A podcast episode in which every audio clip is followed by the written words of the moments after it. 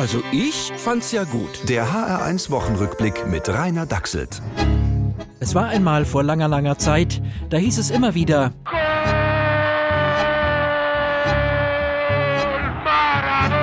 Jetzt heißt es Adios Maradona, vor allem in Argentinien, wo sie von sich singen.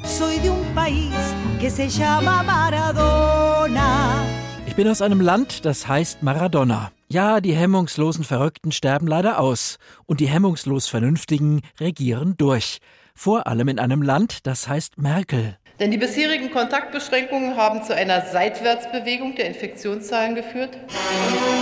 Hat sie Beweise dafür? Braucht sie nicht, Herr Kommissar, denn bei uns wird geglaubt, was auf den Tisch kommt und dann entsprechend gehandelt nach dem Prinzip, wenn wir mit irgendwas wenig erreichen, brauchen wir sicherlich mehr vom Gleichen. Und wenn's womöglich gar nichts bringt, mehr vom Gleichen. Unbedingt. Und wenn's in Wirklichkeit alles ruiniert, mehr vom Gleichen. Sonst wären wir ja blamiert. Yeah!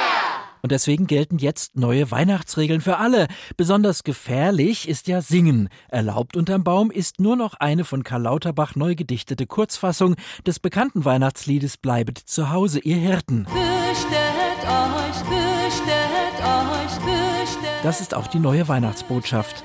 Denn wer sich nicht fürchtet, wird unnötig optimistisch und redet sich ein. Der Winter wird schwer, aber er wird enden. Dabei ist das gar nicht gesagt. Wenn der jetzige Temperatursturz exponentiell so weitergeht, dann haben wir im März minus 200 Grad. Haben Sie dafür Beweise? Ja, äh, eine Studie vom Helmholtz-Institut. Das können Sie Ihrer Großmutter erzählen. Lieber nicht dies Risikogruppe. Lassen Sie uns doch stattdessen 50 Jahre Tatort feiern, Herr Kommissar. Gut, aber ich stelle die Fragen, Bürschchen. Gerne. Wie fanden Sie mich in der letzten Folge? Und keine Tricks. Äh, also ich fand sie gut. Okay, lass ich nochmal durchgehen. Der HR1 Wochenrückblick mit Rainer Dachselt. Auch als Podcast auf hr1.de.